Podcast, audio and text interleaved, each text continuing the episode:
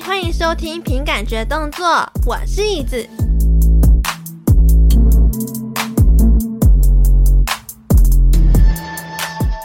Hello，大家晚安。今天这集呢是特别企划的第七集。那因为最近呢已经来到了毕业季，所以我要先跟所有的毕业生说声毕业快乐。那为什么会讲到毕业季呢？就是因为我们这一次的来宾呢，他是 V Type。那我们可以先请这位来宾先自我介绍一下，然后再介绍一下什么叫做 V Type。Hello，大家好，我是玉米，只是颗玉米。为什么是 V Type 这个词？其实它是一个新的东西，Yep. 它比较像是所谓的套皮主播啦。讲简单一点，就是这个概念，就是我这个人在这个世界上，我还有自己的事情，我会露面，你们会知道我是谁。但是我在荧幕前面，我又有另外一个 V 皮，那是我另外一个形象，是这个意思。没错，但是我很好奇，为什么你要叫只是颗玉米啊？呃，很简单。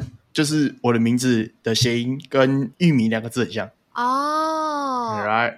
我以为你是特别喜欢吃玉米，所以才叫十颗玉米。玉米我倒没有很喜欢吃。好吧，就只是你的绰号。个人懒得啃。其实我之前原本有想说要不要做 V Type，因为我就想说原本我在 Podcaster 聚会就有露过面，然后我自己也有在做 VTuber 的话，那我干脆就是转成 V Type，感觉好像不太会有什么冲突的感觉。可是我又会有另外一个担忧的点，就是会让人家觉得说，啊，可是我实际上见面你就是长这样啊，那跟网络上荧幕面前的你长得不一样，我怕人家会有这种落差感太大的问题。你没有这个问题吗？是担心这方面的问题。我是觉得不用担心这个问题。有的时候想开 VP 的原因只有一个，就是我当下很邋遢，在家可能就穿着吊嘎坐在那个电脑前面，我也不需要化妆，我也不需要为了开镜头我还要准备些什么东西。嗯，我就开一个皮，你就看着我的皮，然后听着我的声音，你知道那是我，我知道那是你，OK，就是这个样子。因为哦，我知道，因为你就是希望让听众喜欢的是你的灵魂，而不是你的外貌。对啊，就有的时候你在专心的去整理你的仪容，那也是一件很累的事情。是这样也没错啦。那但是你在成为 V Type 的期间，你大概准备多久啊？哦，一年多，一年半。是很认真的在准备，还是想到有空再准备一下？会到处跟其他的 VE 去，可能像说游戏会一起玩，或者是出现在某些地方，让自己有一个一定的那个叫曝光率吗？嗯，当然这就是其中一个准备方式。然后另外一个就是等我的皮，毕竟要排队。对，现在很多人都想做 V。嗯，所以就是要委托会师的话是需要等待，然后有些很有名的会师还要等很久。嗯，我有听过我朋友说等个皮可以等一年多两。哎，我等了差不多快半年嘞。那真的很久，很久，真的，因为而且那时候我在等的期间，嗯，你会思考说你到底是需要怎么样的人设，怎么样的外形，你可以有足够的时间去规划这件事情。呃，这个是要的，对啊。但其实我的人设跟我本人。那当时设计出来的时候，当时本人跟那个东西基本上是没有什么太大差异哦，真的哦，对，所以其实你的人设没有改过，没有改过，完全没改过哦。那这样子，你从最初期的准备到现在，经过一年半，你的心路历程会是什么？一开始的不知所措，嗯，到后来的开始慢慢有点期待。为什么？你是说为什么会期待吗？对啊，毕竟皮这东西，你希望它出来。它的那个效果是好的，嗯，所以你会很期待说那个东西出来之后，它呈现给我的感觉是什么？哦，然后你还要去操演它，对，然后再说一个点，就是各位看到那些 V，它有很多的脸部表情，你要感到开心，因为有可能他在荧幕前面不是那个样子，他非常卖力的在动他的五官。我以为你是说，因为他有钱，可以去跟绘师要求要画多一点表情。嗯因为现在目前的基本表情数量是三到四个吧，然后如果要再多的话，可能就是要再加钱什么的。嗯，基本上是这个样子，没错啦。但是就是其实还有更多相关的东西都有影响。你的脸部表情跟捕捉上面的，它在做二 D 上面，其实也是也是有影响。哦，所以说你从当时做这个 V Type 到现在，你身边朋友有都知道你有在做这件事情吗？我不会特别去讲，嗯，但如果他们本身有在看类似的东西，我就会稍微提一下。你就说，哎、欸。其实你旁边我本人啊，就是也是一个 V type，你会这样讲？我会跟他们讲说，你看你旁边有一个未来之星，哎，不看一下吗？他们应该会嘴爆你吧？呃，对，没错。我想说，因为你毕竟是 V type，可以愿意让你的生活面让大家知道的。又加上你现在又是刚好处于毕业季的季节嘛，就是反正我也可以讲，就是你已经是明天要大学毕业的毕业生，所以那个心情感觉怎么样？要毕业的感觉，要毕业的感觉真好。呃，不是啦，不是那个，其实毕业这件事情真的，说实话，心里面是忐忑的，是迷茫还是忐忑？呃，我觉得迷茫居多。怎么说？一部分的原因是，说实话，学校能教的东西真的太有限。然后未来要干什么？你未来想要做什么样的东西？其实应该说现在太多选择。然后你就算选择，它可能也不是你真正想要的。就拿我自己做比例好了。我现在读的是资讯，但我未来想要考会计师执照，这两个是八竿子打不着的东西。对啊，那你为什么不去读会计系？你为什么不转系？但其实我会觉得说。当时没有想那么多嘛，大学进去了，OK，好，那今天这个教授教什么我就学什么。但是慢慢去找说，哎、嗯，有什么东西是我自己喜欢的，有什么其他学科的东西是我喜欢的？哎，这间学校的比较好，还是那间学校的比较好？你在探索这些的时候，时间是不够的。是这样，没错啦。因为你探索，就变成说你要先去做过，先去了解过、体验过之后呢，你才知道你自己真的喜欢的是什么。因为现在其实蛮多大学生，就呃，应该怎么讲呢？其实我之前有回去我的母校跟大一生演讲，我大学的生活到底在干嘛，然后我当时的工作是什么什么。他们当时的那种迷惘嘛，就是他们也不知道为什么他们要选这个科系，因为我自己也是类似资讯科系的。他们就会想说，为什么我要选这个科系？我从这个学系当中，我可以学到什么？加上是他们也不知道这个系对他们来讲是不是正确的选择。对，很多都是这个样子。然后又加上这几年的大学，然后有三年不是都在疫情当中，就是疫情有对你造成什么样的影响吗？疫情影响很大。尤其是很多东西其实是要跟教授去讨论的，都只能在网络上，等于什么都没学到，什么都没学到。有些东西，像说我们学校有一个资料库，可以让我们去做练习。嗯，但资料库不是每个人家里面都可以建一个资料库，所以变成说我们要用那个资料库，我们还要先跟学校申请，我们还要找一天，可能还要跑回学校才有办法去使用那个资料库。所以那个资料库原本是放在学校的电脑教室里，还是放在图书馆？它是一个机房哦，嗯，你可以运用里面的各种的东西，找到你想要的东西，然后再就是写程式，你要做的东西很多层面需要用到大量的资料库，家里面不可能为了你去建一个资料库出来，所以学校老师那边本身就有一个固有的东西可以使用，但是我们基本上都没办法做使用。那你们的作业要怎么交？期末考要怎么考？就变成纸上谈兵啊！我们只能在纸上面写，写出来概论长这个样子，但是实际操作我们没有做过啊，所以你们就只能用想象的方式哦。对，那个影响蛮大的。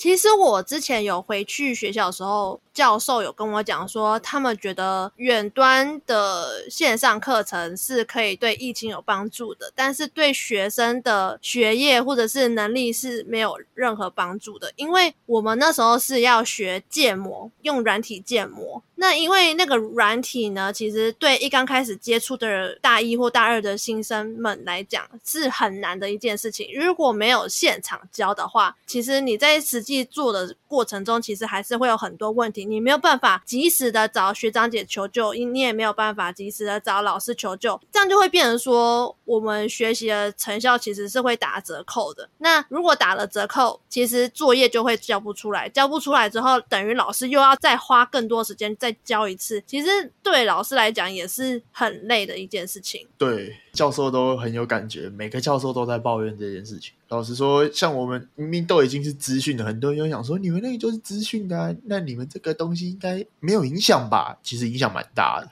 哦，大家都会觉得说啊，就资讯用电脑就好啦，也不用交什么功课，也不用上什么课，就直接用电脑云端这样子传送就好了。对对对，但是我拿一个最简单的东西作为例子，我剪一部影片两个小时的时间好了，我要上传到云端，或者是我要上传到 YouTube，老师才有办法看。那我光上传的时间就不知道多久了，又跟网络也有关哈。没错。当时那时候教授是跟我讲说，他们觉得其实网络线上的教学让学生的成效没有到很好，还有另外一个原因就是从这样历年的学生的程度下来，到了大四，我们不是都会有一些专题展览要成果发表吗？对对对。然后像我们是还会有展览要去做发布嘛？他们说其实那种。真正会愿意自己去学习、去爬文、去了解、看 YouTube 的，真的少之又少。但是有吗？还是有，可是真的不多。那他们做出来的东西一定都有水准之上，可是大多数的学生都还是呈现一种烂烂的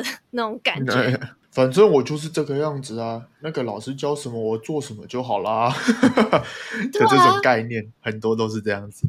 那这样你在疫情这三年，你有参加过大学社团吗？我有，我只有大一的时候好不容易真的有参加到一次社团，好不容易真的有一些活动在办，到大一下学期就开始疫情了嘛。嗯，接着就一连串的就没有办法参加社团了，社团活动也都取消，大家都待在家里面，什么都不能做。啊，天哪！尤其是我们这种社团，我的社团是毕联会，毕业联合会，毕业大家都待在家了，我们不可能办毕业典礼，所以我们不会有任何的活动。那所以明天的那一场毕业典礼是你们办的吗？不是，哦，是下一届的学弟妹办的。对。甚至应该说是下下届的，可是他们又没有受过什么干部训练，他们也没有接触过毕业典礼，那他们要怎么办？也只能说，我们这一届交接下去的时候，要把这些东西都跟他们讲清楚。厂商是谁？厂商可以找谁？有哪些厂商？然后价格大概多少？然后你不要被别人别人讲说你要加什么你就加，把这些东西交接下去啊。但这样子的话，没有社团生活，你们大学到底要怎么过得很精彩？想办法就是自己往外跑吧，好像也只有这个办法了。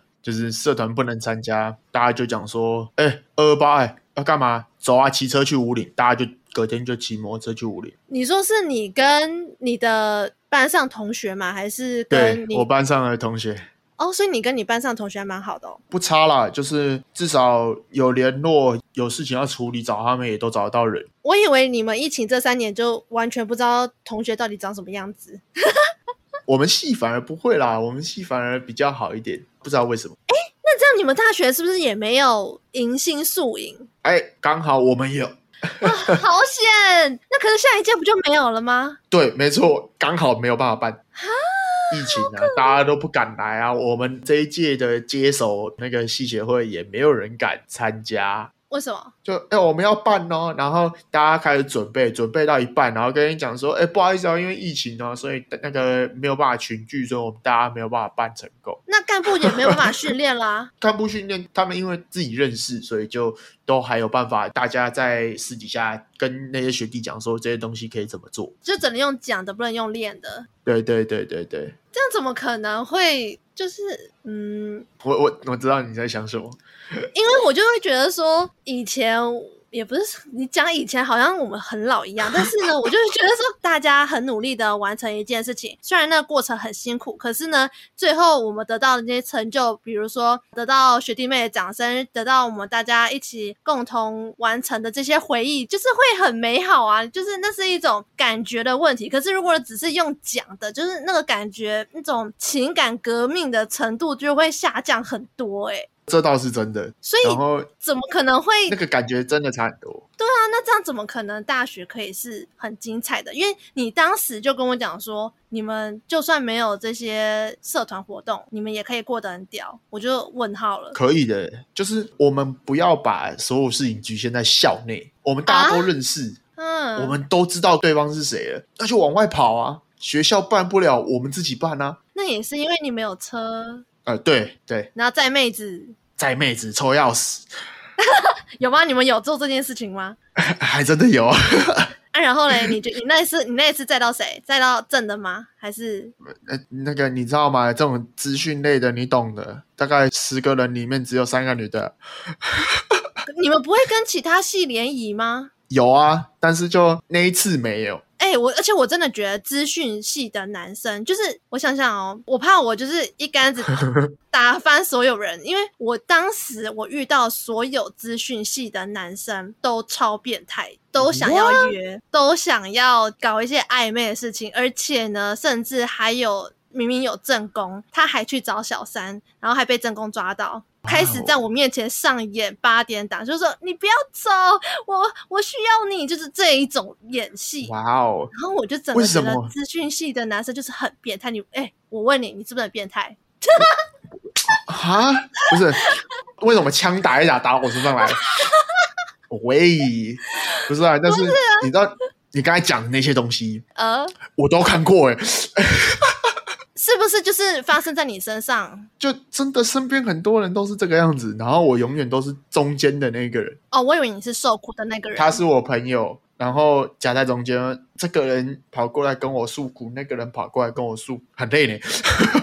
那你怎么办？啊、呃，就一律建议分手。所以我也是这么觉得啦，就是如果有感情什么问题啊，就一律分手就好了哦。嗯，啊，分手就不会有这一些困扰了。所以，那你大学这期间有谈过恋爱吗？不然他们怎么会跟你？完全没有。哈，你母胎哦？没有，没有，没有母胎啦。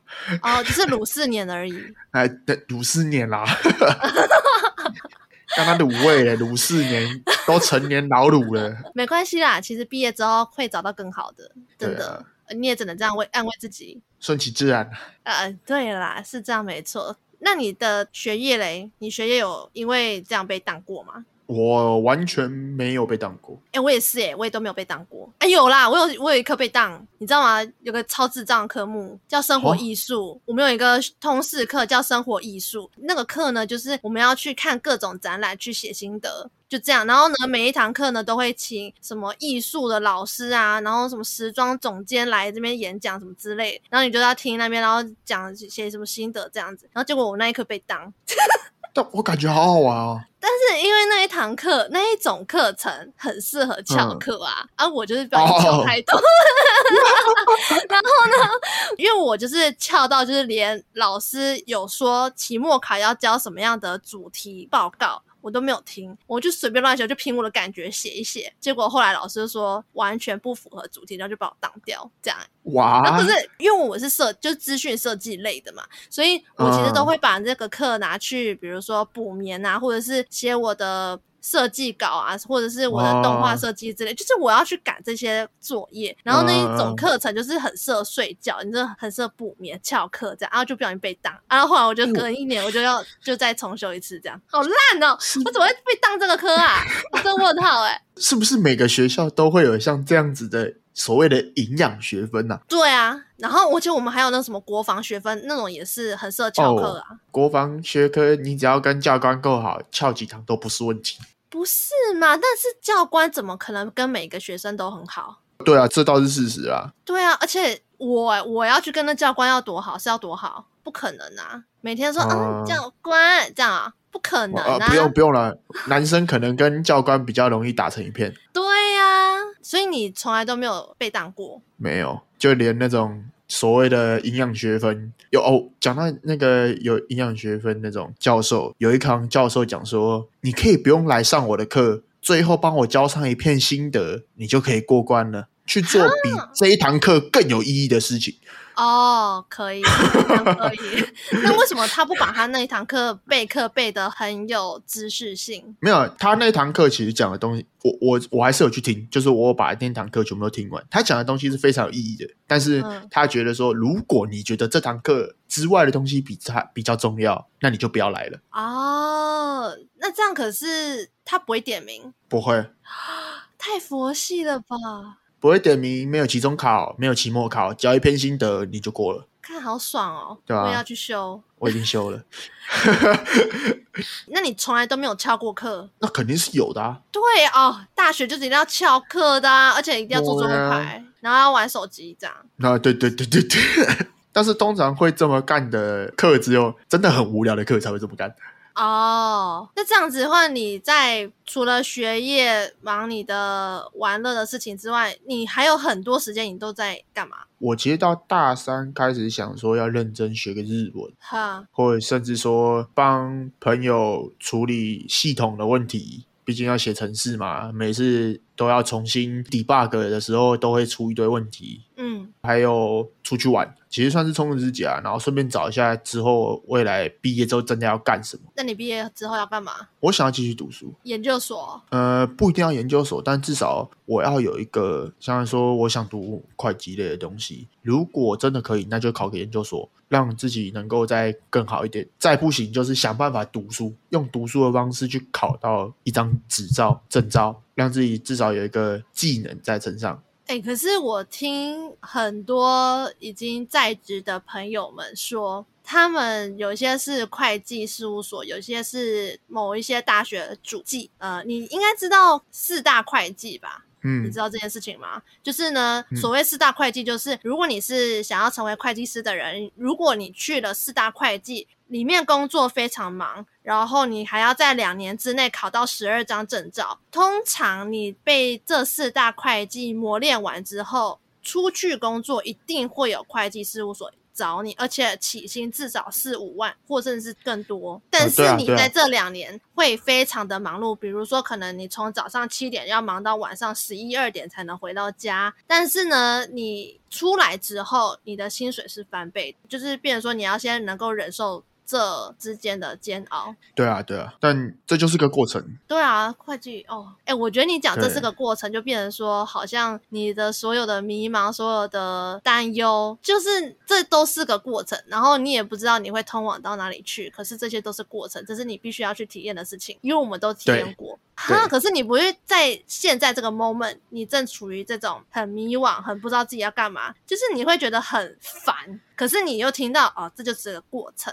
就会突然觉得，嗯，好啦，人生嘛就是这样。对对对对，有的时候真的就是告诉自己，你不要去想太多，先做，你尽力做，用力做，你就算最后失败了，那也没关系，至少你努力过。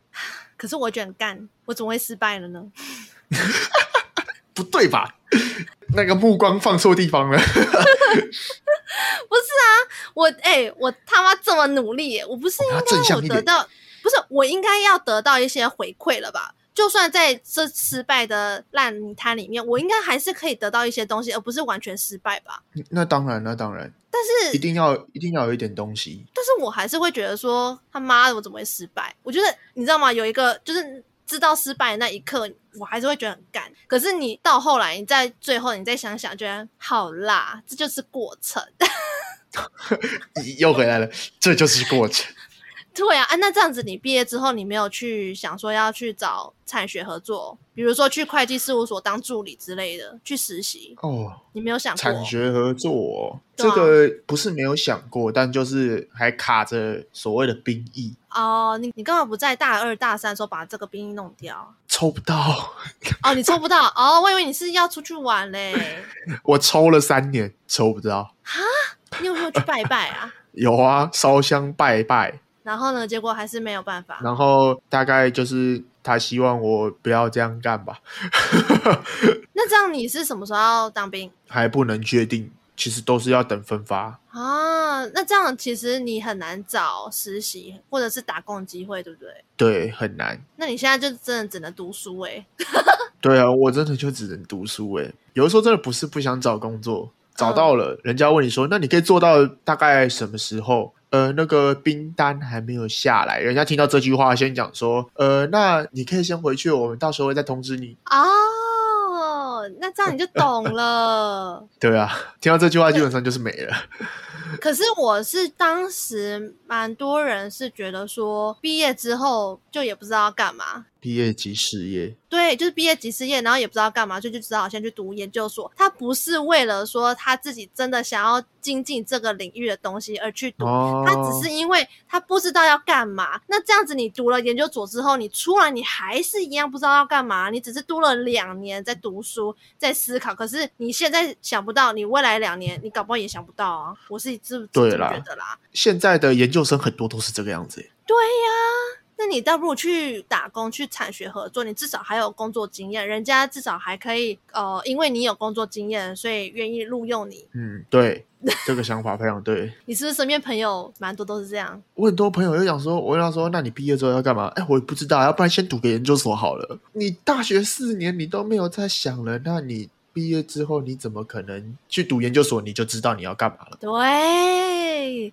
但是其实老实说，有一些产业。就是因为你有读过研究所，所以你的起薪会比大学生还要高个两三千。但工程师不会啊。哦，对哦，你是工程师 或者是会计师对啊，啊，这个不会啊，这样就说得通。对啊，这个完全不影响，嗯，所以更不能理解这些人到底为什么要读研究所。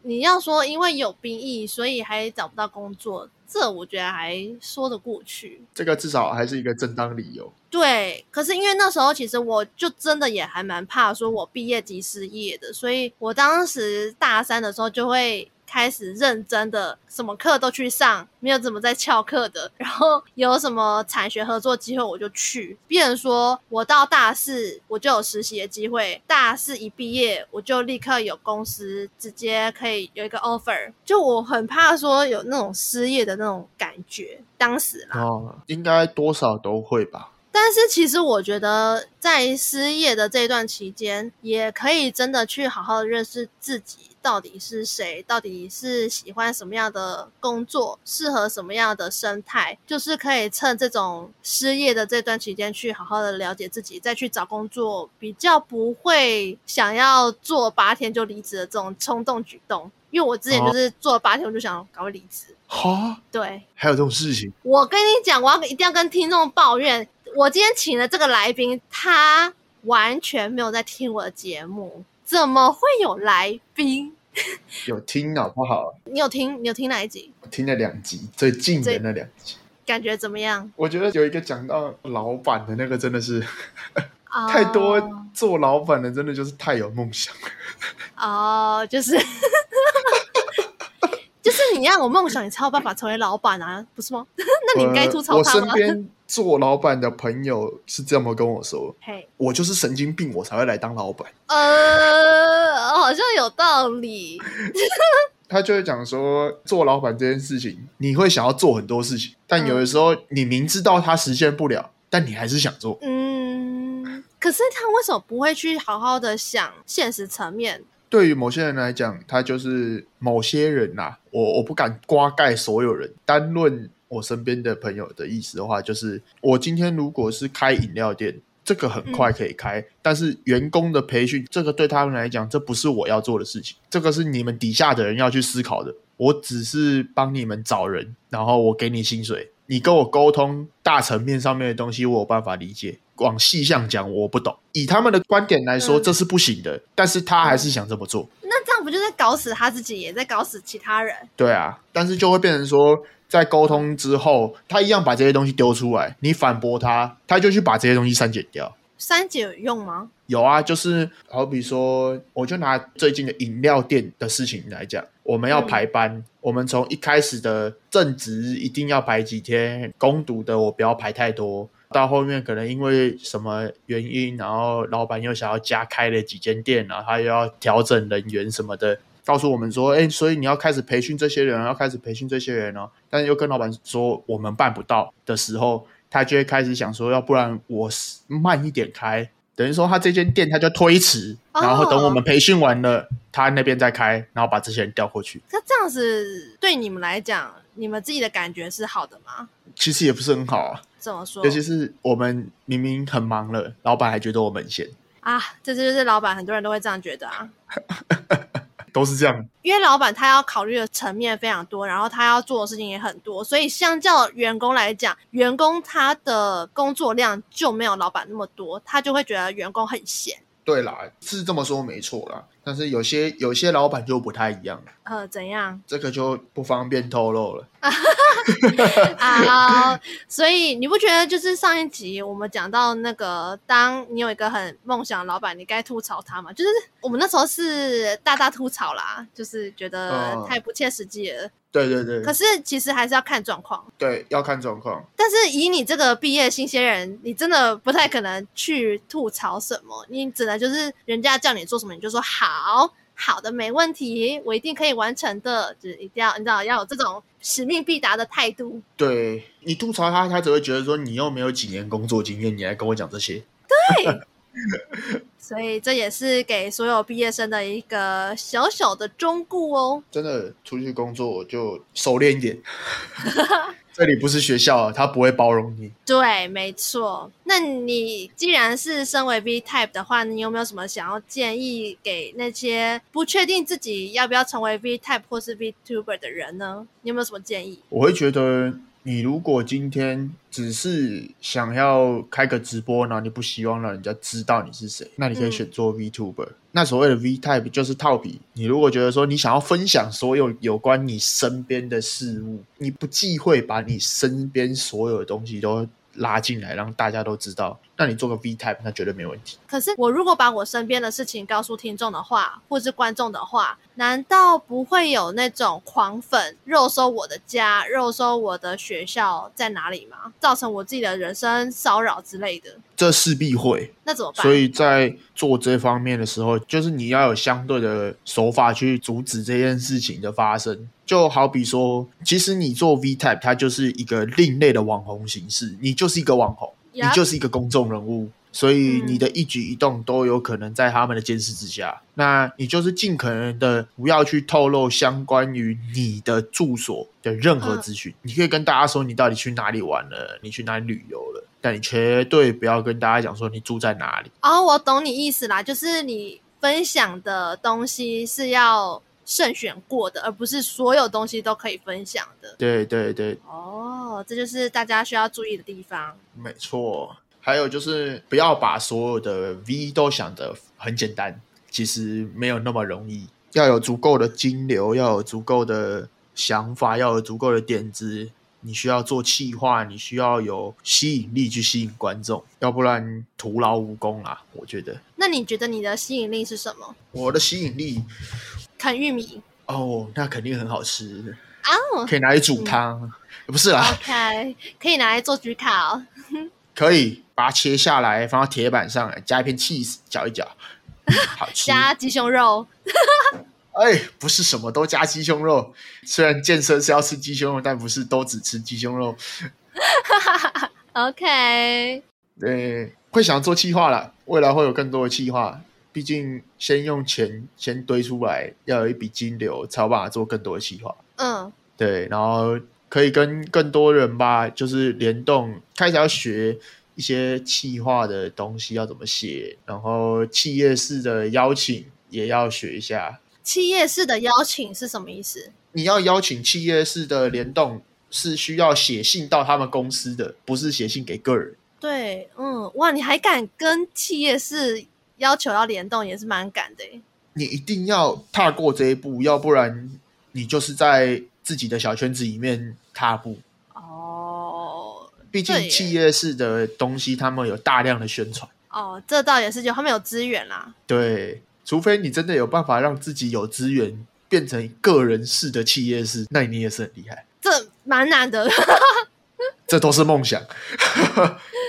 那你什么时候要出配信？七月初，七月初是还没有一个定时，我预估是七月七号。哎、哦欸，很多人都是选七月七号、欸，哎，因为 Lucky Seven 嘛，对吧？没错，比较好记。可是七月七号真的超多人出配信的、欸，超级多。对，我在目前听到都是七月七号，很多撞车，但是还不一定，因为有可能会先在日本开个实况。你会在日本开实况？到时候有去日本玩会会在 Twitch 开吧？对，会在 Twitch 开。所以说我会把玉米的相关宣传链接都会放在我的节目资讯栏这边。